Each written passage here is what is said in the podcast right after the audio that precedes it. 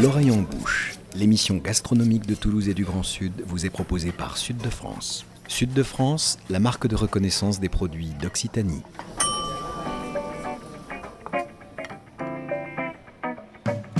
Bonjour et bienvenue dans l'oreille en bouche, l'émission gastronomique qui met Toulouse et le Grand Sud dans ses casseroles et dans vos oreilles.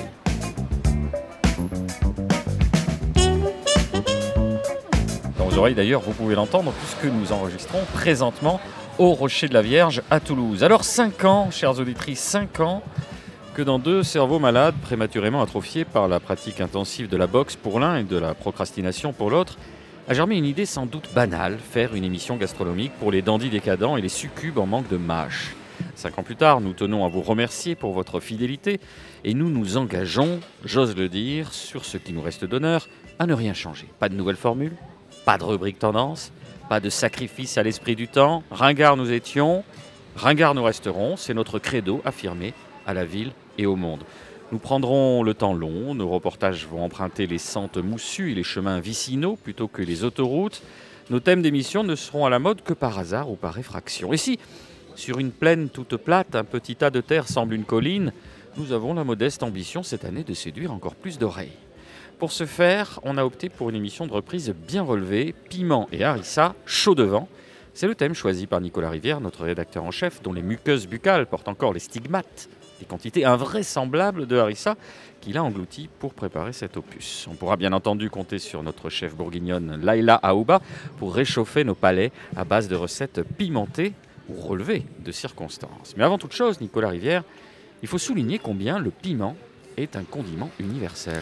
Oui, et c'est tout simplement l'épice la plus consommée euh, au monde et d'ailleurs sur tous les continents, même s'il y a des points d'ancrage très forts en Asie, mais aussi et surtout en Amérique du Sud, d'où proviennent en vérité les piments que découvrent les grands navigateurs européens de la fin euh, du Moyen Âge. Écoutez ce qu'écrit le botaniste qui accompagne Christophe Colomb lors de sa seconde expédition aux Antilles. Il dit on trouve dans ces îles des arbustes ressemblant à des rosiers. Ils portent des fruits aussi longs que la cannelle et renferment des petites graines aussi piquantes que le poivre.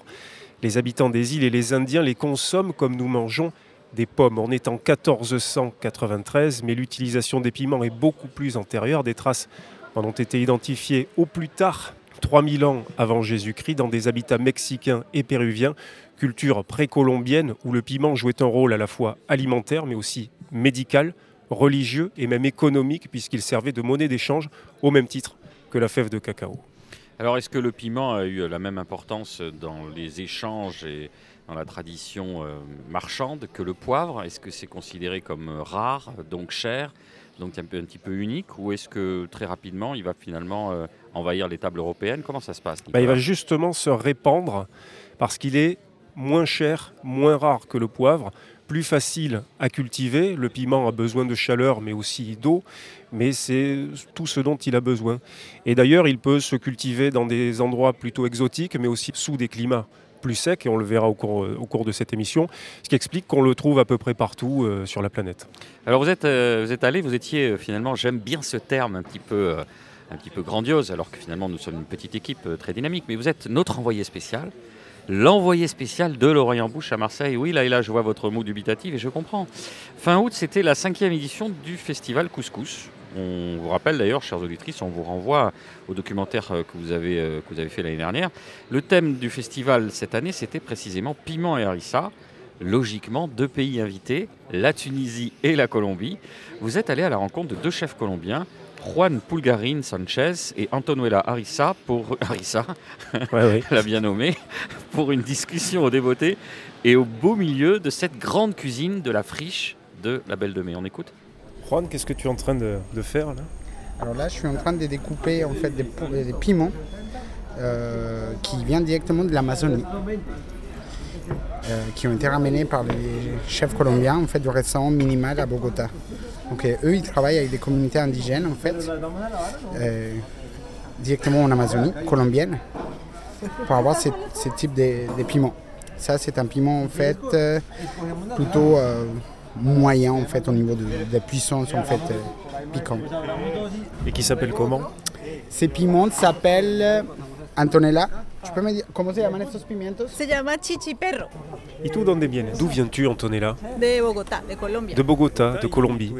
Et tu es euh, une chef cuisinière? Oui, j'ai un restaurant qui s'appelle llama Minimal. Depuis 20 Hace ans. 20 Je travaille avec des femmes et des hommes d'Amazonie et diverses personnes partout en Colombie qui viennent de différentes communautés et qui sont mes fournisseurs. Con distintas personas en- de todo el país. Compramos todos los ingredientes a muchas comunidades en el país, todo desde el norte hasta el sur. On sait que les piments sont originaires d'Amérique du Sud? Quel rôle jouent-ils d'après toi dans la cuisine sud-américaine? mm, en fait, on ne les utilise pas partout, mais là où on les utilise, ça a beaucoup d'importance, et pas seulement pour l'alimentation, mais aussi d'un point de vue spirituel et rituel. Par exemple, les femmes qui utilisent ce piment-là, le el elles disent que nous, les Blancs, nous tirons notre énergie du sucre, alors que les indigènes, eux, ils la tirent leur énergie euh, du piment. Et quand tu manges du piment, tu es plus décontracté, ça te transporte euh, quelque part. Et c'est très important pour ces femmes-là. Et d'ailleurs, elles en- n'utilisent en pas de sel parce que le sel, ça fait vieillir. eh, Et c'est pour ça qu'on utilise le piment pour assaisonner à peu près tout. Porque la sal te pone viejo. Entonces no usan sal, sino usan ají para condimentar todo. Para condimentar, hay una diferencia. Pour assaisonner, justement, est-ce qu'il y a une différence entre les piments doux et ceux qui sont plus piquants? Sí, es, com- la diferencia es la región donde los usan. Oui, mais la différence, elle vient surtout des régions où on les utilise. Les doux, c'est davantage du côté des Caraïbes et du Pacifique. Et les piments piquants, c'est plus dans les Andes et en Amazonie. Sí, en todos los Andes y en la Amazonía. Es que usan los muy picantes. ¿Cuánto hay variedades de Combien il y a de variétés sur le continent? No sé, que- muchos, porque en México yo creo que Je ne sais pas, mais beaucoup. Au Mexique, il y a peut-être como euh, 300 300 variétés et en Colombie, il doit y en avoir au moins 100. Debe Et je ne sais pas pour le reste, 100. mais c'est au No moins sé 400 ou plus. resto del- de Centroamérica, Suramérica, pero debe haber, sí, como 400 o algo más. Aquí estamos hoy en Marseille. Ici, on est à Marseille. Est-ce que tu as l'impression que la cuisine française et plus particulièrement la cuisine marseillaise peuvent se mélanger harmonieusement avec les piments Absolument. Ça assaisonne très bien les poissons et les légumes d'été. De toute façon, je crois que le piment rend tout délicieux. Et l'utilisation du piment pour assaisonner, c'est très très bien. Además solo todo lo que le pones picante o pimientos es delicioso. como es el uso del ají para condimentar es, mm, está muy bien. ¿Y hoy qué estás cocinando? para Et là, qu'est-ce que tu es en train de cuisiner pour hicimos le, dîner de ce soir? Con salsa de tomate de árbol. Pour ce soir, on va faire un plat de poulet avec une sauce tomate et du piment arbol. Et demain, on va faire un plat qui s'appelle euh, le volcan, qui est très bon avec une sauce piquante manie et une autre sauce qui s'appelle euh, piment noir et qui se fait avec euh, la pulpe vénéneuse d'une variété de manioc. Il faut vraiment savoir la préparer, celle-là. Les femmes, elles laissent fermenter le manioc quelques jours. Ensuite, elles le râpent, elles en extraient un suc qu'elles cuisinent et qui s'appelle donc euh, l'ají negro parce qu'on y met euh, du piment. Et puis on va aussi faire une sauce qui est beaucoup plus simple avec euh, de la tomate, des oignons, de la coriandre et du piment et qui est euh, l'une des plus courantes dans le centre de la Colombie. Otra salsa que es muy sencilla, que es de tomate, cebolla, cilantro y ají, que también es muy común más como en el centro del país de Colombia. ¿Tú conocías a Est-ce que tu connaissais Larissa? Oui, mais pas beaucoup. J'en avais déjà entendu le nom. Et tu aimes ça Oui, parce que euh, j'aime tout ce qui est pimenté. Muchísimas gracias.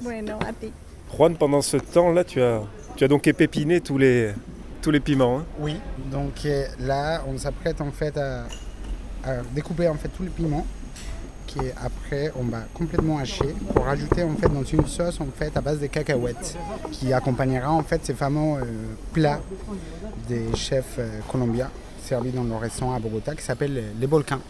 Toi, Juan, ça fait euh, 17 ans, 15 ou 17 ans que tu es en France et, et 4 ou 5 ans à Marseille, c'est ça? Oui, ça fait 4 ans que je, je suis à Marseille. Je suis un chef euh, présent dans la ville. Je suis plutôt un chef nomade. Et j'ai développé euh, un projet en fait des street food latino dans lequel en fait euh, j'essaye en fait euh, de euh, démocratiser un peu genre, la cuisine des rues euh, latino-américaine, du Mexique jusqu'à l'Argentine, et de mettre aussi en valeur euh, genre les piments dans la, dans la ville de Marseille. Je trouve que c'est- un lieu parfait en fait pour utiliser les piments, vu la quantité de cultures en fait. euh, qui, sont, qui, qui sont présents. Et dans le cadre du festival, il y a un dîner tout piment que tu as prévu de, de réaliser. Oui, tout à fait. Donc dans le cadre du festival euh, Couscous, je fais un dîner en trois entrées plat dessert autour de piment. Donc euh, on va jouer en fait avec des piments, avec bien évidemment du poisson en fait, euh, du large marseillais, et aussi avec, euh, avec un petit peu une note un peu caféinée à la fin. Avec, on va notamment utiliser en fait la cascara des cafés pour réaliser un dessert. Donc la pulpe du café qui a un goût très acidulé pour réaliser un dessert à base des, des fruits, euh, des fruits saison en fait et, euh, et du piment. Et au milieu, euh, bah, on va mettre en honneur la sardine pour faire des boulettes. Et euh, pour l'entrée, on va, je voudrais faire découvrir en fait un piment péruvien qui s'appelle el ají amarillo, qui est un piment en fait avec des notes particulièrement en fait des fruits de la passion, un peu mangue comme goût. Donc l'idée c'est faire un ceviche avec cette sauce en fait à l'ají amarillo, qui est assez typique de la cuisine péruvienne en fait. Alors la Colombie est un pays invité d'honneur pendant le festival. L'autre pays, c'est la Tunisie. Vous allez mélanger les piments d'Amérique du Sud avec la cuisine tunisienne. Ouais, tout à fait. On va pouvoir vraiment déguster en fait en même temps les bonnes harisas euh, tunisiennes et euh, aussi la bonne sauce euh, à la base des euh, colombiens. D'ailleurs, il y a des sauces euh, en, en Amérique du Sud qui sont très semblables euh, aux harissa ou, ou pas? Peut-être la salsa macha, c'est ce qui va ressembler peut-être le plus en fait à une harissa. C'est fait au Mexique à base des piments euh, déshydratés en fait. Mais euh, il me semble que dans la composition de l'harissa, il y a de l'huile d'olive en fait. Et nous n'avons pas d'huile d'olive en fait en Amérique latine. Donc, euh, donc non, nous, nous, nous, nos ajis, ils sont plutôt en fait plus, euh, plus des ajis qui sont complètement frais, plus que des pâtes comme ils font en fait euh, en, tout- en- en- en Afrique du Nord. Donc plus des sauces que des pâtes. hein. Oui, exactement. Merci Juan. Merci beaucoup Nicolas. C'est un choc pour moi de découvrir des pays qui n'ont pas l'huile d'olive. Alors, tout à l'heure, on a cité la complice de Juan Pulgarin Sanchez, qui est Antonella Arisa, en fait. Arisa, donc voilà. Alors, Arisa, le, mot Arisa, ça vient d'où, euh, Alors le mot harissa, ça vient du verbe harus, qui veut dire casser. Et en fait, ça veut dire c'est euh, le fait de pilonner dans un pilon, en fait, au marché, dans les marchés euh, tunisiens. Euh, les piments, les premiers piments qui se retrouvaient dans ces marchés-là étaient, euh, en fait, c'est le pesto. On va dire que c'est un pesto euh, maghrébin, la harissa. Donc c'est le fait de casser en morceaux. Harus veut dire casser en morceaux. Donc c'était euh, dans les souks euh, à l'époque euh, où les, piments sont, arrivés en, en Afrique du Nord. Alors justement, on sait grâce notamment aux encyclopédistes que le piment serait censé être arrivé en Tunisie suite à l'échange colombien durant l'occupation espagnole. Et c'est très précis. hein. Le piment est arrivé en 1535, entre 1535 et 1574, Nicolas. Qu'est-ce que c'est que cet échange colombien? Bah, finalement, ça participe euh, de la circulation des produits alimentaires, de ce que le- l'ethnobotaniste Jacques Barrault appelait le gigantesque balai à travers les siècles, les continents euh, et les pays. Vous savez que l'agriculture a conquis l'Europe avant euh, Jésus-Christ en venant du Moyen-Orient et du croissant fertile, avec dans ses bagages les céréales et les légumineuses. Puis ça a été au tour des Phéniciens et des Grecs de répandre la culture de la vigne et de l'olivier. Globalement, ce mouvement d'est en ouest se produit de l'Antiquité jusqu'à la fin du Moyen Âge. Et puis, ce mouvement s'interrompt et se renverse lorsqu'il y a les grandes découvertes, la découverte évidemment du continent euh, américain, et donc ce grand balai des circulations euh, alimentaires prend le, grand mouvement inverse. Et donc là, on découvre la tomate, le maïs, la courgette, la pomme de terre, et bien évidemment, euh, bien évidemment les piments. Et les Espagnols qui leur ramènent, entre autres, les Portugais aussi, l'ont ramené. C'est d'ailleurs grâce aux Portugais qu'il y en a en Asie. Et le piment est rapporté par les Espagnols. Ils refranchissent l'Atlantique pour revenir sur le vieux continent. Ils envahissent euh, déjà à l'époque la Tunisie et puis, eh bien, euh, voilà, ils, répandent le, piment euh, par cette entrée-là du Maghreb, par la Tunisie. Nicolas, vous n'êtes pas sans savoir, j'aime ce genre de phrase définitive, où je vous l'apprends sans doute. Il y a une tendance depuis 4 ans, sur YouTube notamment, avec une émission où un journaliste va interviewer des, stars du cinéma, de la culture, et devant eux, il y a des morceaux de, poulet qui sont chacun trempés dans une sauce différente, qui va de la plus douce à la plus hot, la plus brûlante. Ce, schéma a été décliné aussi en français, donc je vous invite à regarder ça sur YouTube. Et c'est grâce à eux, finalement, qu'a été euh, popularisée cette fameuse échelle de Scoville qui vise à mesurer la puissance d'un piment. Racontez-nous, Nicolas. Ah oui, euh, Wilbur Scoville, qui était pharmacologue américain, avait créé en 1912 une échelle qui va de 0 à 2 millions d'unités. Donc évidemment, là, on ne peut pas s'y retrouver. Du coup, il y a une échelle simplifiée qui va de 1 euh, qui va de 0 pardon, à 10. Donc 0 c'est neutre, catégorie dans laquelle on trouve le poivron. 1 c'est doux, dans laquelle on trouve par exemple le paprika. 2 c'est chaleureux, avec le piment poblano. 3 il y a relevé, voilà, toute une série de, de piments aussi. Alors 4, c'est le niveau chaud avec le piment d'Espelette, par exemple, qui se distingue, mais qui n'est quasiment qu'à la moitié encore de, l'échelle. Et puis ensuite, 5, vous avez fort, avec le piment jalapeño, par exemple. 6, c'est ardent, avec l'ají amarillo, dont, euh, a parlé euh, Juan Pulgarin Sanchez. 7, euh, c'est brûlant, avec le piment tabasco. 8, torride, avec le piment oiseau ou le piment de Cayenne. Et puis 9, niveau plus important, volcanique, le piment taille en font partie. Et le dixième niveau, est-ce que vous avez une idée, euh, Boris Georgelin? Non, mais justement, je vois dans les émissions, vous voyez les gens qui sont interviewés qui répondent absolument plus aux questions de journalisme et qui essayent d'échapper absolument à la morsure, à la brûlure, avec des, sauces qui vont à des millions de, de Scoville. Et donc, c'est. Voilà, 10, c'est explosif, ah, avec en particulier le piment habanero. Voilà, il y a justement une sauce qui s'appelle Dabombe. Alors, comme j'aime bien être précis, il y a un point faible dans le test de Scoville, il est imprécis parce qu'il est lié à la subjectivité humaine notamment les habitudes de consommation du piment, vous le savez, changent en fonction du niveau personnel de sensibilité. Si vous êtes habitué au piment, bah, il va vous sembler doux. Si vous n'êtes pas habitué ou vous n'en prenez pas fréquemment depuis l'enfance, ça va vous sembler affreux. Donc, pour être précis, chers auditeurs, aujourd'hui, on utilise la chromatographie en phase liquide pour mesurer le taux de capsaïcine. On ne va pas parler, mais c'est ça. C'est, oui, c'est le, principe actif qui, réveille les récepteurs de chaleur du corps humain qui provoque une sensation de, brûlure. Et donc euh, aujourd'hui, on va peut-être revoir cette échelle grâce à la chromatographie en phase liquide. Allez, si une petite concession cette saison sur les musiques sélectionnées par DJ Bobo, elles auront parfois un lien avec le thème. On écoute. Saga. T'entends de Paris. Nanana. T'as ma Kim ah, Skovic premier. Cadence. Moi, je suis américain. Je ne mangeais pas les péjas.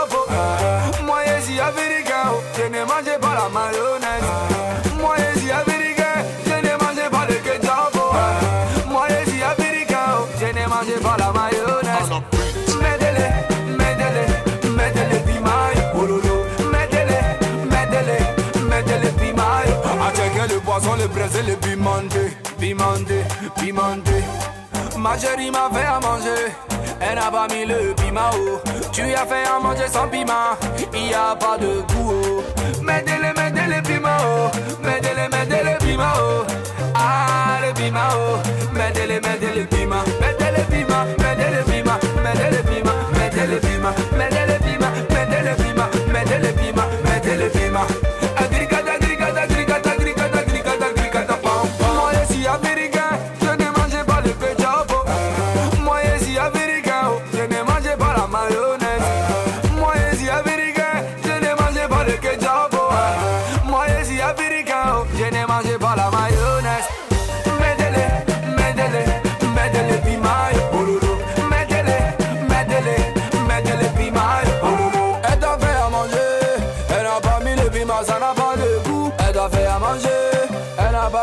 famille, puis ma ça n'a pas de goût. Mon et moi, petit décis, sauce double, tout ça là, pédé le piment, on va manger. Oh ya ya ya ya. DJ Adolphe. Ah, mettez-les. Hervé Djembel. Mettez-les, mettez-les piment, yo. Piment, yo.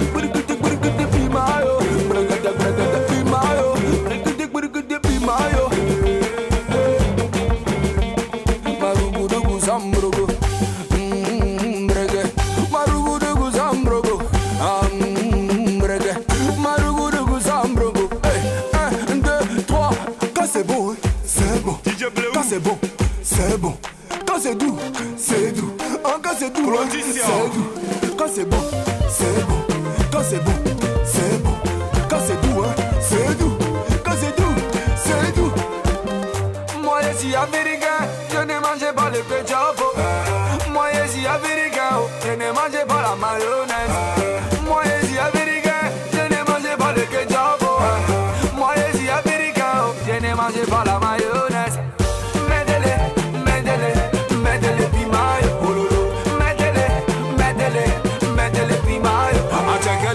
Le le pimenté, pimenté, pimenté.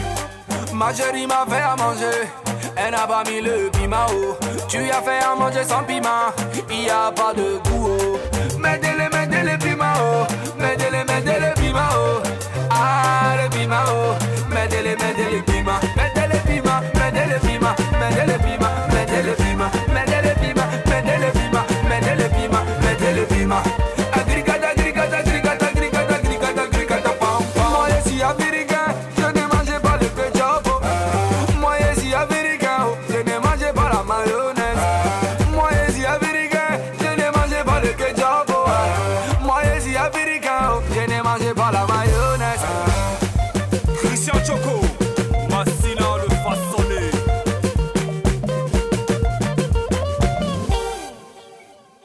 De retour dans l'Orient Bouche, l'émission qui parle la bouche pleine et encore brûlante de la morsure délicieuse de la capsaïcine, car aujourd'hui, chaud devant, on parle piment et harissa.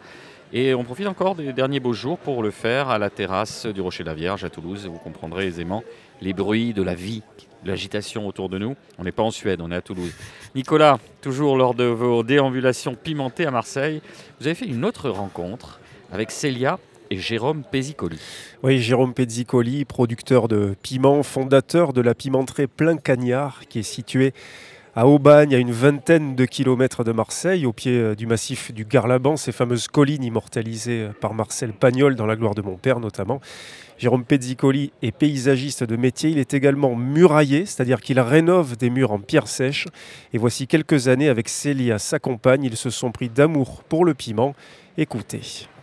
J'ai fait des recherches, une grosse étude sur le piment et euh, je me suis retrouvé sur une variété de piments donc sauvages. Donc il en reste à peu près une vingtaine dans le monde et donc j'ai réussi à avoir euh, quelques graines. Donc euh, j'ai fait des tests, ça a poussé, j'ai eu quelques petites, euh, une petite récolte, mais au moment de la dégustation, c'est là le plus important. J'ai- vu que ce- ces, ces piments-là avaient une saveur, une saveur extraordinaire et du coup c'est parti de là. Ce piment dont on parle, c'est l'agiccialapita.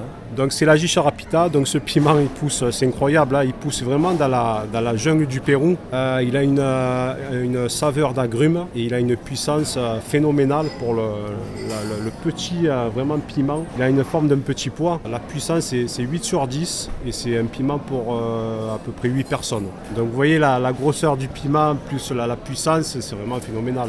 Comment vous, vous faites pour aller euh, chasser, entre guillemets, ces variétés sauvages, ou en tout cas les trouver? Donc c'est beaucoup de recherche. Je recherche vraiment tous les fournisseurs qui existent dans le monde, donc il n'y en a pas énormément. Et moi, celui qui m'a fourni donc, mes piments sauvages, c'est vraiment euh, un producteur qui est à l'île de la Réunion. Donc eux, ils font pas mal de, variétés anciennes, mais aussi du piment sauvage. Et c'est vrai que là-bas, le climat est idéal. Et c'est vrai que moi, quand j'ai commencé, ben, le climat provençal, c'est très sec, très chaud, très pas humide du tout. Donc la première année, voilà, c'est vraiment une petite récolte. Mais là, ce que je fais maintenant, c'est que je sélectionne mes meilleurs plants, je sélectionne mes meilleurs piments, et c'est là où je conserve ma graine. Et là, maintenant, je peux dire que j'ai du piment donc péruvien au bagné. Combien de variétés, d'ailleurs, vous cultivez, Jérôme? Donc là, je cultive à peu près 4 variétés. Euh, et ensuite, bon, j'ai toujours plein de projets. Donc là, je dois avoir 5 ou 6 variétés aussi en expérimentation. Des piments qui, dans leur apparence, tranchent énormément avec l'image qu'on peut s'en faire. Bon, en France, on connaît principalement le piment de Cayenne, on connaît les piments oiseaux, on connaît un petit peu les gros piments euh, antillais, mais effectivement, ces espèces de petites billes que vous avez qui sont de couleur jaune, rouge ou orangée, ça c'est quand même inhabituel. Donc là, on a fait euh, du coup pas mal de dégustations. Et c'est vrai que quand on montre euh, nos piments, on dit Monsieur euh, Jérôme, c'est pas des piments, ça, c'est. euh, ne sait pas ce que c'est. Donc là, au moment de la, dégustation, il y a juste à regarder la personne en train de sentir et de déguster. Et c'est vrai que je vois la personne fermer les yeux. il y a quelque chose qui se passe. Donc là, moi, je suis, ravi quand je vois ça. La couleur aussi euh, jaune-orangé, c'est vraiment atypique. Quels sont les usages que vous en faites vous en cuisine? Parce que Vous êtes un cultivateur de piment, mais aussi un gastronome averti et un cuisinier euh, qui sait y faire. Euh, la recette, ben, c'est ma grand-mère qui a essayé. La première recette, donc c'est la, la soupe au pistou, donc pimentée. Donc ma grand-mère ne mange pas du tout pimenté. J'ai dit tiens prends ça, prends ces trois, trois piments, tu mets ça dans ta soupe et tu essayes, tu, tu m'appelles. Elle m'a dit ah ouais c'est exceptionnel, c'est, euh, elle s'est régalée. On rappelle les bases de la soupe au pistou. euh, Donc la soupe au pistou, donc il y a des pâtes, il y a de, la courgette, il y a de la pomme de terre et surtout du, basilic frais. euh. Donc la gicharapita donc, se marie très bien avec la, donc, la soupe au pistou. Euh, donc après, spécialité aussi provençale, c'est les, pieds paquets, ma grand-mère a essayé, euh, les encornés farcis. Et après, bon, ça va avec le poulet. Moi j'ai essayé avec euh, les desserts mousse au chocolat, des sorbets, avec de la bière, avec du café. Enfin, j'ai tout essayé. C'est vrai qu'il y, y a quelque chose avec ce piment-là. Pied paquet, je le rappelle, pour nos auditeurs toulousains qui ne seraient pas forcément des familiers de ce plat, c'est, pense, et pieds d'agneau euh, roulés dans une sauce tomate bien, bien confite, bien, bien mijotée. Une bonne marinade à la sauce tomate. euh, Et ça, pareil, je veux dire, un pied paquet pimenté, euh, c'est vraiment atypique. Mais bon, ça a été testé, ça a été validé. Tout à l'heure, vous me disiez aussi que l'une des bonnes manières de découvrir vos piments, c'est sur des fromages. Ça c'est aussi, c'est assez Le original. fromage, donc à chaque dégustation, je vais chez mon fromager, donc en bas de chez moi. hein. Du coup, j'achète un pavé de fromage de chèvre. Et là, à chaque fois que je fais, une dégustation, euh, je dirais un morceau de fromage avec un petit morceau de piment, euh, là, ça, ça passe très bien. C'est vrai que le piment, quand on le déguste seul, pour certaines personnes qui ne sont pas habituées, c'est quand même pas évident. Mais euh, le marier avec un autre produit, ça passe beaucoup mieux. Donc qu'est-ce que vous conseillez? Des fromages frais par exemple? Des fromages du Rove comme il y en a, comme il y en a à côté? Fromage du Rove, donc un demi-sec, euh, même un frais, ça, ça passe très très bien. Alors aujourd'hui, vous êtes invité dans le cadre du grand marché qui a lieu au Grand Table de la Friche, lui-même dans le cadre du festival Couscous qui apporte le piment et harissa. Est-ce que vous avez déjà essayé de faire une harissa avec vos piments? Alors le problème, c'est la quantité. Voilà. Parce que moi, j'adore cuisiner. Donc j'ai fait de l'huile pimentée, j'ai fait des olives pimentées, j'ai fait des pâtes, tout ça. Mais sur un piment comme ça, il me faut de la grosse quantité. Et je suis limité. Parce que pour faire un kilo de piment séché, il vous faut combien de petits Donc piments euh, ça dépend. Euh, il me faut à peu près 40, 40 50 000 de piments donc, euh, frais pour avoir un kilo de poudre. Et sur une petite parcelle donc de terrain, comme on a du coup la pimenterie, c'est c'est très difficile. Voilà. Moi, ce que j'aimerais bien, c'est donc trouver un autre terrain, travailler sur d'autres piments, sur d'autres variétés anciennes et pouvoir aussi euh, ben, faire profiter euh, ben, des particuliers pour, pour leurs recettes. Euh, Voilà, il faut que je travaille un peu sur la quantité. Tout à l'heure, vous me disiez aussi que euh, les piments séchés sont peut-être encore plus parfumés que les piments frais. Ouais. Donc le piment, dès qu'on le ramasse, donc il fait à peu près, donc la gicharapita, il fait 30 0,38 grammes. Et une fois sec, donc il perd à peu près 80% de son poids. Donc il fait 0,03 grammes. Donc c'est vraiment petit. Et là, moi j'arrive à, à peu près avec la pimenterie à avoir 2 kilos. Donc c'est vraiment petit. Et on rappelle que c'est un travail qui se fait à la main, vous les ramassez un Donc, par un. tout à la main, donc ils sont donc récoltés à la main, ils sont, euh, donc, il faut retirer le pédoncule, il faut le nettoyer, et ensuite il y a le moment du séchage qui est très difficile aussi, parce que là j'ai créé donc, euh, un genre de four, euh, four solaire, vous voyez, donc avec des bâches, du bois, des cadres de séchage, et là le séchage c'est quand même un mois. Ils sont petits, mais le séchage c'est minimum un mois, pourquoi? Parce que la première année, je crois qu'ils étaient secs, je les ai mis en conserve dans des bocaux fermés et au bout d'une, euh, semaine, ils commençaient à pourrir. Donc ça veut dire quoi? Que ben, le, séchage a mal fonctionné. Donc là, j'ai, changé mon système et là, cette année, j'espère que ça a bien fonctionné. On, était en train de parler hors, euh, antenne euh, des ratios, c'est complètement dingue. 40 à 50 000 euh, piments frais pour faire un, un kilo de piment en poudre. Oui, non, c'est Ça un véritable, véritable euh, orfèvre euh, du piment. hein, euh. C'est une, véritable gageure hein, euh, On est d'accord avec pour, ça. pour Célia et Jérôme Pezzicoli. hein. Alors, de votre côté, Laïla, vous entretenez un rapport d'amour-haine avec le piment. J'ai envie que vous nous en parliez. Ça, c'est la phase euh, divan de l'oreille en bouche. C'est euh, le rapport euh, amour-haine, c'est la vie, non? Euh, Du coup, en fait, le piment. Moi, j'ai des souvenirs du piment dans le couscous ou la harissa, par exemple, dont on va parler tout à l'heure. Et en ce moment, de plus en plus, j'avoue, cette année, j'en ai utilisé un peu plus, donc notamment le piment Niora d'Espagne, donc qui vient de la région de Murcia, qui est un piment rond. Il a un parfum de tomate, de poivron. Il est sucré. Il a, c'est vraiment très intense mais fruité à la fois. Il va très bien dans des sauces tomates, des ragoûts. euh, il vient accompagner merveilleusement bien la sauce tomate pour les pâtes euh, qu'on fait euh, maison ici au soleil. Et sinon le piment de Cayenne, parce que le piment de Cayenne est très intéressant. Il faut l'utiliser par parcimonie.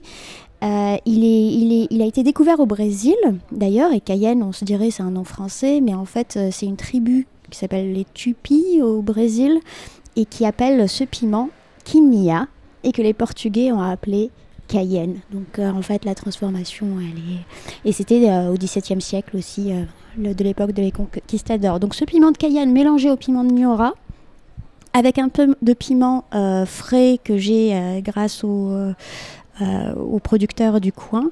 J'arrive à faire des petites sauces en fait que je viens adoucir avec du miso, du sucre ou autre. Donc en fait une des recettes que je fais beaucoup c'est une sauce euh, coréenne, sud-coréenne, qui s'appelle le gochujang. Et en fait la base c'est du piment euh, de Cayenne, du piment sec on va dire, qu'on vient un peu euh, humidifier dans de l'eau et auquel on rajoute donc du miso, du sucre roux, surtout pas transformé bien sûr, du- de la sauce soja et euh, un peu d'huile pour monter un peu comme une sauce et les graines de sésame. Donc en fait la torréfaction des graines de sésame plus le miso, donc le sel, le côté iodé, enfin salé plutôt pardon, et le sucre va venir équilibrer ce, ce- piment pour pouvoir le faire manger à tout le monde parce que les Français sont connus pour ne pas aimer trop pimenté, Euh, tandis que les, les clients australiens, américains, ils en raffolent. Donc j'essaye de trouver des superfuges un peu comme les carottes aussi. Par exemple, les carottes, si on veut la kémia, un peu la base de la kémia euh, en, Afrique du Nord, c'est qu'en fait, je, sale les carottes, je les masse un petit peu, je les sale, je laisse un peu euh, dégager leur eau. Et euh, après, je, fais un espèce de pickle rapide avec un peu de vinaigre de, riz. Et je rajoute des rondelles de piment frais coupées très finement dessus. Et ça va venir, en fait, encore une fois, le sucre de la carotte, le sel, enfin, tout va venir euh, enfin, voilà, se balancer un petit peu et danser euh, de façon homogène pour ne pas arriver au côté torride, en fait. On va pas aller danser de la salsa à collet serré, mais voilà. C'est euh, quelque chose qu'il faut, que- faut vraiment que ça arrive un peu dans, dans, le palais des gens sans que ce soit une brutalité euh, à devoir euh, utiliser un extincteur. Et sinon, les autres euh, moyens d'utiliser le piment, pour moi, et surtout cette euh, saison avec les poivrons, c'est en fait des sauces euh, originaires des îles Canaries et où on va mélanger, en fait, ils appellent ça une sauce mojo rojo qui va aller très bien avec des cailles, par exemple, ou de la volaille en barbecue. On imagine bien une sauce rouge comme ça, mais elle n'est pas, elle est pas si pimentée que ça parce qu'il y a le poivron rouge qui va venir adoucir. Il y a du pain, de l'huile d'olive, du laurier, de l'ail, du cumin et du vinaigre de Banyuls de chez la Guinelle, bien sûr. En fait, on va pas, on va pas utiliser quelque chose d'autre euh, que ça. Et un peu de paprika doux, fumée de morcia aussi, ça va très bien avec. Et en fait, cette sauce, en fait, il suffit de tout mélanger. On, va frire un peu le pain rassis on va lui ramener un peu de douceur aussi avec euh, l'ail. euh, et on va mixer avec le laurier aussi. C'est merveilleux. Et ils ont la version verte, mojo verde. Et là, en fait, on va utiliser le poivron vert, les piments verts et la coriandre. Donc là, on va aller plus vers l'Amérique latine aussi, cette utilisation de la coriandre. Et en fait, c'est les tiges et les feuilles de la coriandre et l'origan séché. Et ça, ça se marie merveilleusement bien avec des pommes de terre au four. Alors là, on se, se prend pas la tête, des pommes de terre au four ou sinon avec du porc. Donc euh, voilà pour la part euh, cuisine au soleil euh, du piment.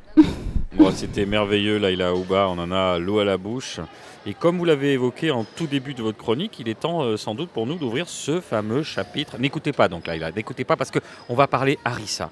Et pour l'occasion, l'occasion, pardon, Nicolas Rivière, vous nous proposez un petit retour en arrière, histoire de bien poser les bases. De quoi on parle Oui, il y a des bases que nous rappelle Habib Bari, qui est fabricant d'harissa artisanal, qui partage sa vie entre Tunis et Paris. Je l'avais interviewé l'an passé dans le cadre de la précédente édition du festival Couscous. Nous nous étions installés sous les oliviers du Fort Saint-Jean, face à la Méditerranée à Marseille. Il m'avait longuement décrit l'olivier planté par son arrière-grand-père à Zagouan, au sud de Tunis, où poussent aussi des amandes amères, des herbes aromatiques et donc des piments avec lesquels il fait ses harissas, dont il nous le rappelle les grands principes. La harissa, c'est quoi? C'est d'abord euh, du piment. Donc il faut choisir un, un bon piment qui n'est pas forcément euh, très très piquant hein, comparativement à d'autres piments qui peuvent exister dans le monde. Euh, et donc un, piment qu'ensuite on, fait sécher, dans l'idéal au soleil. Euh, et ensuite, bah, il faut euh, le nettoyer, enlever, euh, équeuter, épépiner, plusieurs, plusieurs passages à l'eau, voilà, pour le nettoyer et adoucir un peu, parce qu'en nettoyant à l'eau, en fait, ça permet de, de diminuer aussi la, la teneur en, piquant, on va dire. Donc initialement, ça, c'était dans une sorte de pilon. Euh, après, on broie dans une sorte de hachoir à viande. Euh, du coup, c'est intéressant de voir comment le hachoir, euh, il a été dévié de son, utilisation première pour du coup hacher cette pâte de piment. Effectivement, ensuite, on hache l'ail. Et ensuite, c'est des épices. Et chacun y va de sa recette. La plus traditionnelle, c'est avec du carvi et de la coriandre. C'est ce qu'on retrouve un peu comme base le plus souvent en Tunisie. Mais en fait, ce intéressant, c'est que chaque famille euh, ou chaque région euh, y va de sa spécialité. Donc, euh, parfois, vous avez du cumin, vous avez parfois d'autres épices. Euh, et c'est ça qui est intéressant. Il y a autant de harissa que de, que de familles. Voilà.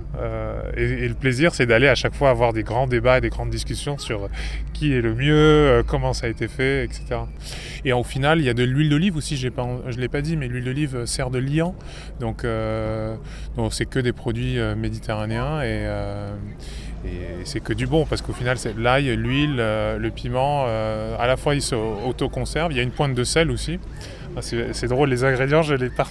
au fur et à mesure. Mais concrètement, c'est piment, euh, ail, euh, coriandre et carvi, euh, du sel et une pointe d'huile d'olive. Et on peut l'utiliser un petit peu comme on veut d'ailleurs, il n'y a pas que dans le couscous. Ça peut déjà être euh, à l'apéritif. Donc nous, on le mange vraiment euh, quand vous êtes euh, sur un- une petite coupelle, une petite assiette avec une pointe d'huile d'olive et des, olives. Mais après, ça s'utilise aussi en cuisine. Donc dans le couscous, ça c'est le- l'exemple le plus connu et le plus simple.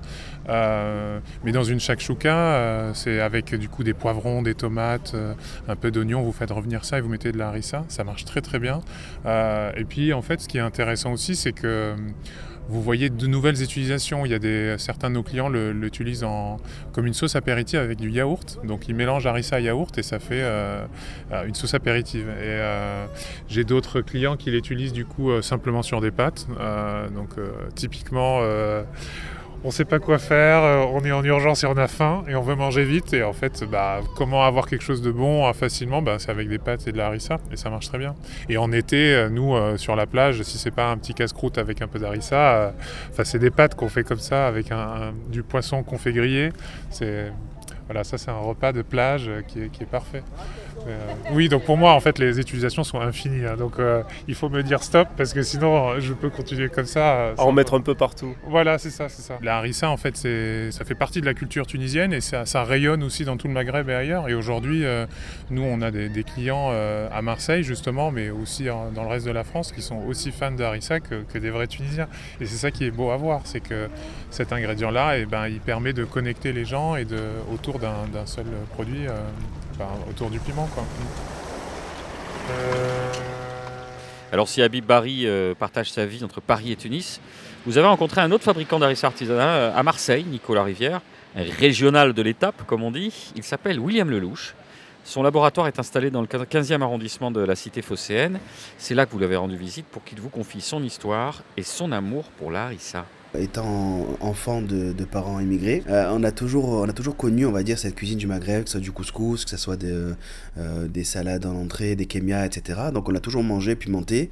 J'ai eu un parcours aussi de cuisinier et c'est un produit que j'ai fait à la maison. C'est que j'ai fait pour ma conso perso. C'est pas, c'était pas du tout euh, prévu à être vendu, quoi. Et au départ, la recette que vous faisiez à la maison, elle était composée de, de quels éléments?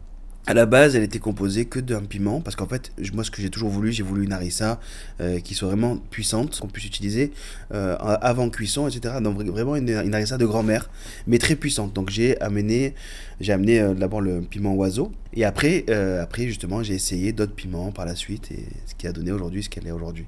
Un point d'honneur que vous mettez, c'est sur l'approvisionnement en matières premières et un travail manuel aussi. Ça, c'est très important chez vous. Oui, c'est ça. J'ai voulu faire mon produit et, euh, me sourcer avec des bons piments.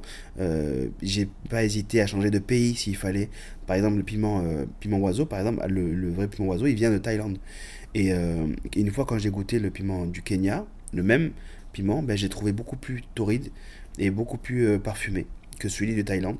Et euh, donc j'ai changé carrément de pays. Mais je, je, ouais, je, je- en fait, j'ai voulu cibler des piments spéciaux parce que en ciblant des piments spéciaux, c'est là où on arrive à avoir une régularité pour, le, pour la force du piment. Au moins, je me garantis avec du habanero, euh, par exemple, qu'on aura toujours au moins un temps de, de taux de capsaïcine sur, le, sur l'arissa. et C'est ça que je recherche. Donc piment oiseau, habanero, est-ce qu'il y a d'autres variétés que vous utilisez? Il y a un piment qui vient de Tunisie, parce qu'il faut, faut dire ce qui est aussi. Euh, c'est un savoir-faire qu'ils ont, et c'est un piment que aujourd'hui je ne retrouve pas ailleurs. Il y a le baklouti, mais il y a plusieurs variétés. Chemsi, c'est celui qui est séché au soleil, et il y a le baklouti kraouch qui est fumé au bois d'olivier. Donc c'est vraiment un process très particulier. Et moi j'ai adoré, j'ai toujours adoré ça. Après le, le fumé, ça plaît ou ça plaît pas. Mais euh, j'utilise cette variété justement pour amener cette touche un peu fumée. Et vous mélangez toutes ces variétés de piments dans une même harissa ou vous en faites chacune avec un piment en particulier? Alors, la, Larissa Prestige, oui, je mélange tous ces, ces variétés de piments. Après, je travaille sur les textures. Euh, J'essaie de travailler des, certains secs, des, certains, certains euh, frais, pour pouvoir justement hydrater les uns et les autres. Euh, et par contre, pour Larissa à la rose, par contre, j'ai fait le choix de choisir qu'un seul piment, qui ne soit pas fumé et pas trop puissant. Parce qu'avec la complexité et la subtilité de la rose, c'était pas intelligent de mettre de la puissance et de mettre du fumé. Ça perturbe un peu trop. Et moi, d'accord, j'aime Larissa, d'accord, j'aime le piquant, mais le but, c'est que ça soit cohérent, qu'il y ait une cohérence sur les trucs. Donc, on a travaillé sur une harissa à la truffe. Pareil, j'ai essayé de travailler avec un piment neutre pour pas justement euh, que la, truffe euh, et, le piment se- s'entremêlent un peu trop. En fait, la, mon harissa, elle est tellement puissante euh, qu'elle est, elle, est, on peut l'utiliser pour, faire saumurer tous les produits ou macérer tous les produits. Donc tous les produits à macération, tous les produits en saumure, etc. Eh ben, je vais tout essayer pour pouvoir... pouvoir faire justement un, pastrami à l'arissa. On a, on ça c'est un projet. Mais voilà, l'avantage que j'ai avec mon produit, c'est qu'une harissa classique, euh, elle va pas faire ressortir tous les arômes en, macération et en maturation parce que il faut de la puissance par derrière. Si vous prenez une harissa basique, euh, dans un mois, peut-être le piment, vous n'allez pas trop le sentir, etc. Donc il faut quand même qu'il garde un maximum de saveur. Alors c'est vrai que dans votre gamme, il n'y a pas que les harissa, il y a aussi par exemple une crème de citron confit à l'harissa, il y a aussi de la poutargue à l'harissa, vous essayez d'élargir le champ de l'utilisation euh, de l'harissa. Ça c'est une conviction que vous avez qu'on peut euh, bah, quasiment utiliser l'harissa dans- partout, quoi, dans toutes les cuisines, ou en tout cas dans un nombre euh, très important de plats de préparation. Voilà, exactement. Moi, en fait, je pars du principe que l'arissa, c'est piment, ail, huile d'olive. Et ces ingrédients-là, elles se retrouvent dans, dans toute la cuisine du bassin méditerranéen. Et je me dis que, ben, on peut utiliser l'arissa pour toutes les cuisines bassin méditerranéen, voire plus. Euh, j'ai fait une tapenade à l'arissa, j'ai fait une crème de tomate séchée à l'arissa, j'ai fait une boutargue à l'arissa avec euh, un producteur qui est sur Cochignac, fait une productrice qui s'appelle Elodie Bar. Au début, qui m'a pris pour un fou euh, pour ce projet-là parce que c'était vraiment improbable. Et ben ça, cartonne. Elle est vendue sur la grande épicerie de Paris, dans les plus gros, dans les plus gros magasins, Maison Nordique, etc. Et tout le monde en raffole de ce, de ce boutargue harissa ou, harissa, ou boutargue citron confit. Miam miam. Et de votre côté, une des multiples variantes de, harissa, euh, Laïla, vous allez en exclusivité quasi mondiale, parce que je sais que vous en avez parlé à deux trois copains en Bourgogne, vous allez, pour les auditrices et les auditeurs de l'oreille en bouche, nous donner votre version de la harissa. Alors c'est une version poétique, hein. je ne pourrais pas donner de, de poids et de grammage. Non mais en fait je reviens à la harissa à la rose. Parce que en fait on parle de piment qui a été découvert il y a, quelques, voilà, des siècles, etc. Mais les fleurs ont été mangées il y a des millénaires de ça. Et notamment la rose sauvage a toujours existé. Et la rose d'Ispahan, donc la, la rose de Damas, la rose d'Ispahan en particulier, j'ai découvert la hari- harissa à la rose d'Ispahan de, chez- Shira, qui est un magnifique sourceur d'épices et qui a fait une recette incroyable aussi avec cette, euh, la rose d'Ispahan qui, a, qui apporte cette touche florale mais aussi des profondeurs délicieuses qui sont incroyables et qui se marient superbement bien avec le piment parce qu'ils utilisent le piment de Java qui est un piment assez fort, donc là on est côté tauride encore, et piment de Cayenne Ras el Hanout, donc le mélange des épices marocains, qui aussi inclut la- les boutons de rose. Donc on inclut les boutons de rose, hein. on n'utilise pas un extrait euh, de rose, etc. Et le piment Niora, de l'ail, euh, du cumin et du paprika et du sel.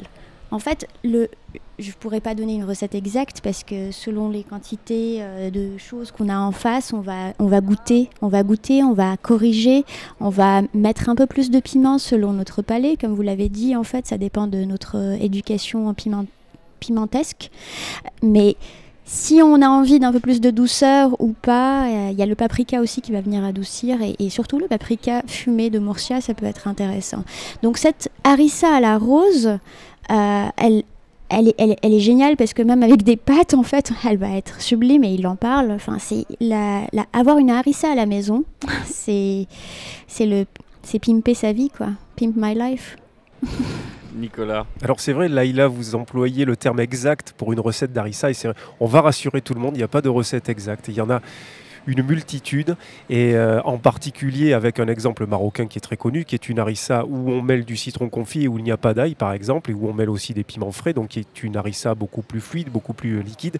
Mais il y a d'autres euh, évidemment mélanges hein, qu'on retrouve à la fois au Maghreb mais dans la péninsule arabique. Alors au Maghreb ça peut être le tabil qui est fait à partir de piments séchés, d'ail, de cumin et de graines de coriandre.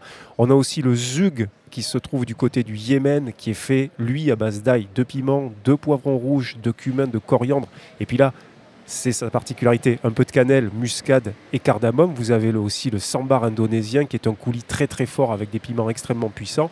Puis vous avez le lombok, piment grillé, ail, oignon, sucre, sel, lait de coco, tamarin, galanga et gingembre qu'on trouve beaucoup plus du côté euh, de l'Asie et de l'Extrême-Orient. Donc voilà, il faut savoir qu'on peut à la maison travailler tout un tas de choses. Vous pouvez mettre euh, du fenugrec, vous pouvez mettre du cumin à la place de la coriandre, etc. etc. Il faut rien s'interdire, tester plein de choses et vous verrez que les harissas, si vous les couvrez d'huile d'olive, une fois que vous les avez préparées, vous les mettez au frigo, elles ne peuvent pas s'oxyder, il n'y aura aucun souci. Alors Nicolas, vous aviez euh, sous la main, en la personne de William Lelouch, un véritable spécialiste. Alors là, on, on parle même d'expert plus plus de la harissa. Vous en avez profité pour, pour éclaircir une question qui vous taraudait depuis un certain temps. On vous écoute. On en discutait euh, hier quand vous étiez présent au grand marché, hein, euh, aux grandes tables de la friche. Très souvent, la plupart des harissas, et surtout les harissas, disons, industriels, sont extrêmement salés. Et c'est ce qui ressort la plupart du temps des avis des consommateurs. À quoi tient le fait que euh, ces harissas soient trop salés en général? Alors, il faut savoir qu'une harissa classique, bon, une harissa classique, comme je, vous ai expliqué, c'est une, une purée de piment.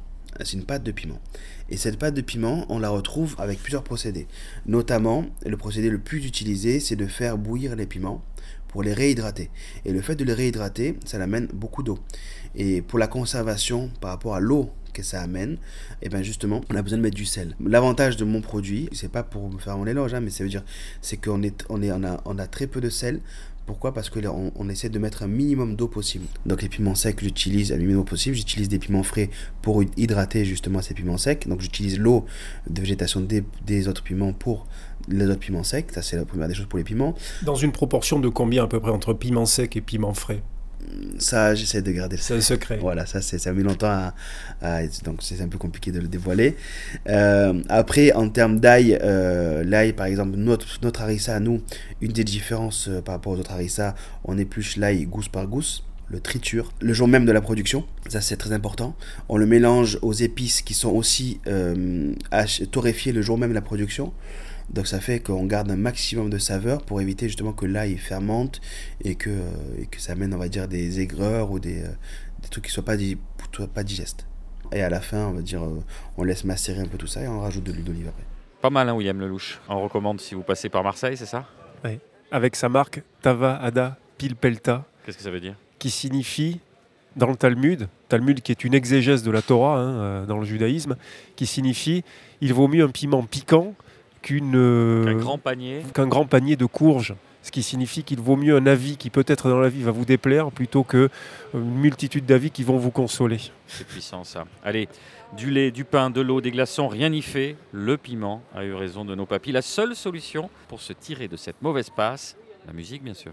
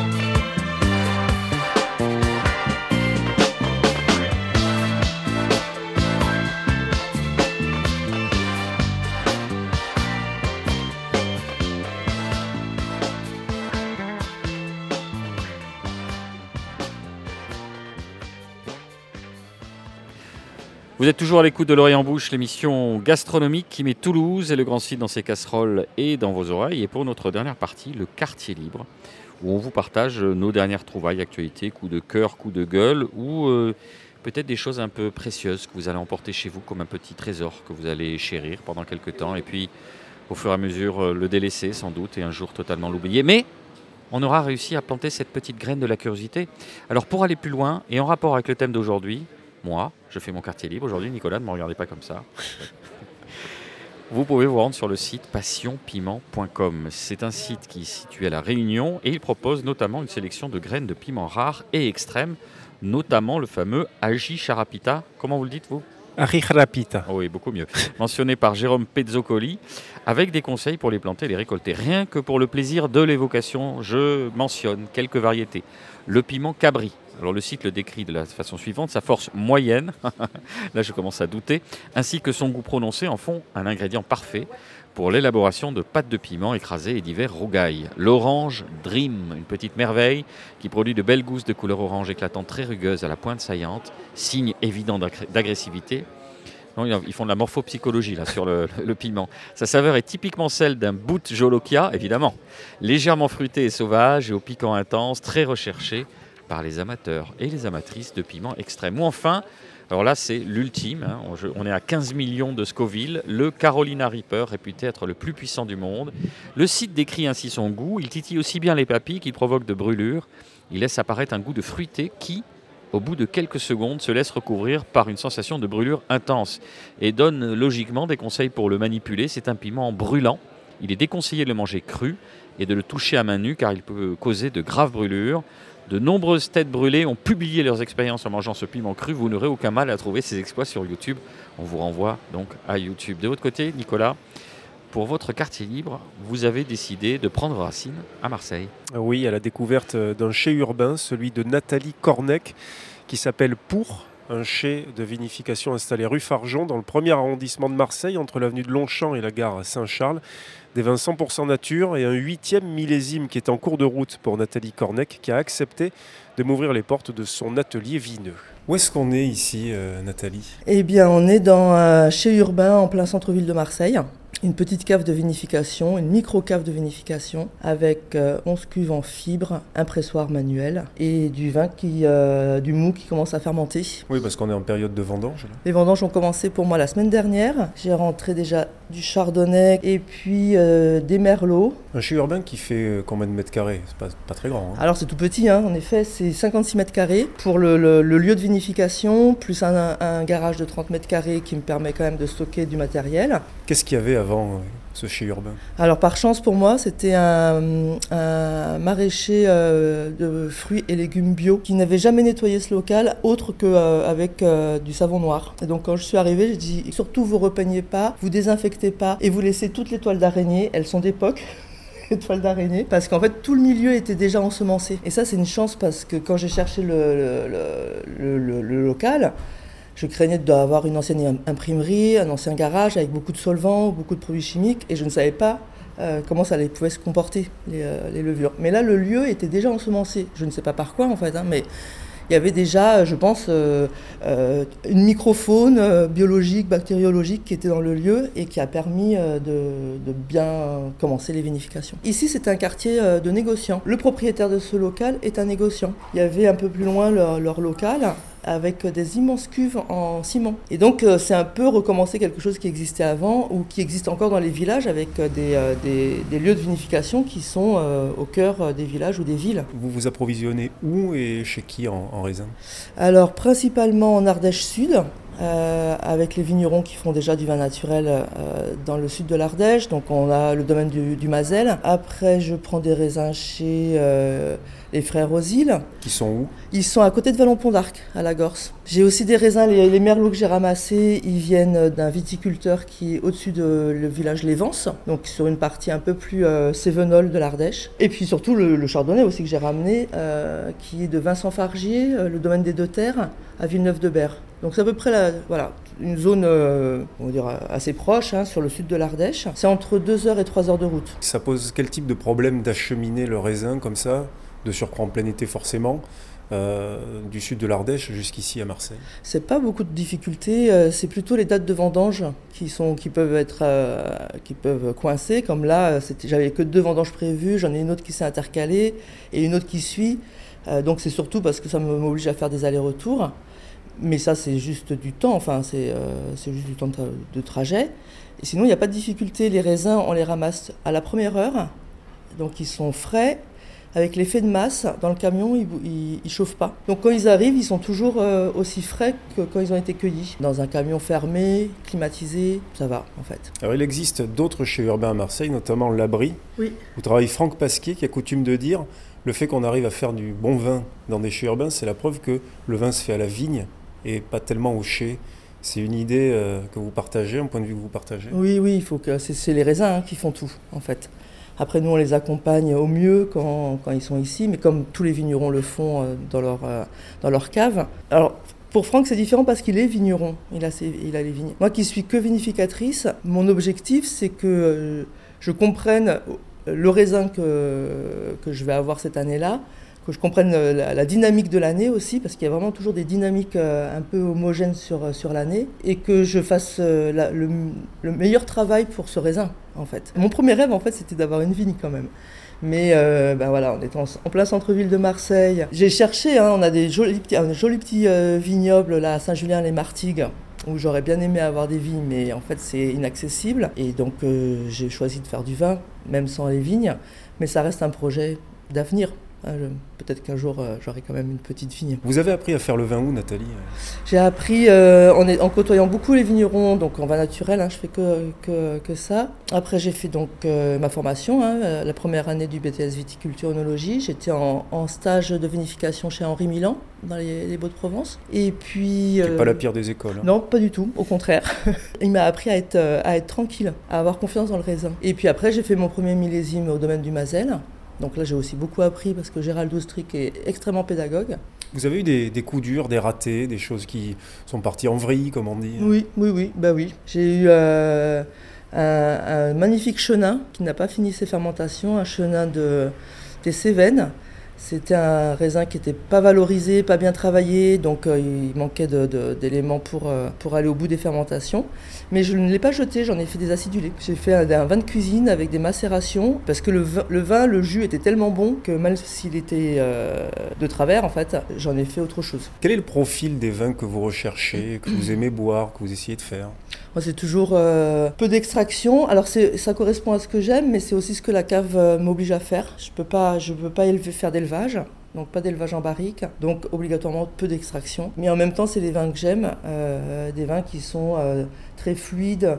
Je cherche une profondeur, mais dans la légèreté. Et j'aime beaucoup la, la simplicité aussi. Là, j'ai une clairette, 100% clairette de Luberon. Il y a une espèce d'évidence de simplicité, ça j'aime beaucoup. Voilà, rendez-vous 1 bis rue Fargeon à Marseille si vous souhaitez découvrir les vins de Nathalie Cornec. Quelques noms de cuvées élaborés par cette vinificatrice urbaine pour siffloter un jour d'été, pour commencer, pour boire ici et rêver là, pour parler toute la nuit, pour tutoyer la tête et l'alouette. Donc à découvrir absolument et en particulier pour ceux qui aiment vraiment les vins, disons, euh, nature peinture, ça ne déplairait pas à Eric du Volcan euh, à Toulouse. Et puis juste un mot sur les autres chais urbains qui existent à Marseille, donc Microcosmos, le pionnier, l'Abri et puis les vins de mars. Pour conclure notre émission sur le piment, un rendez-vous le samedi 1er octobre à partir de 13h, place Arnaud Bernard pour la première édition du Piment Challenge, cornaqué par Jean-Philippe Turpin, qui est producteur de piment en Ariège. Le principe, décerner le prix du plus gros mangeur de piment. Voilà, donc on se croirait à Toulouse une fois encore. Pour celles et ceux que cela intéresse, dépêchez-vous car le nombre de places pour participer est limité. Merci beaucoup. On remercie Laïla Aouba qui a dû repartir précipitamment en cuisine. Un ragoût qui n'attendait pas, qui n'attendait plus. L'Orient Bouche, c'est fini pour aujourd'hui. Merci de nous avoir suivis. Cette émission est coproduite et diffusée par l'homme qui a vu l'homme qui a vu l'ours.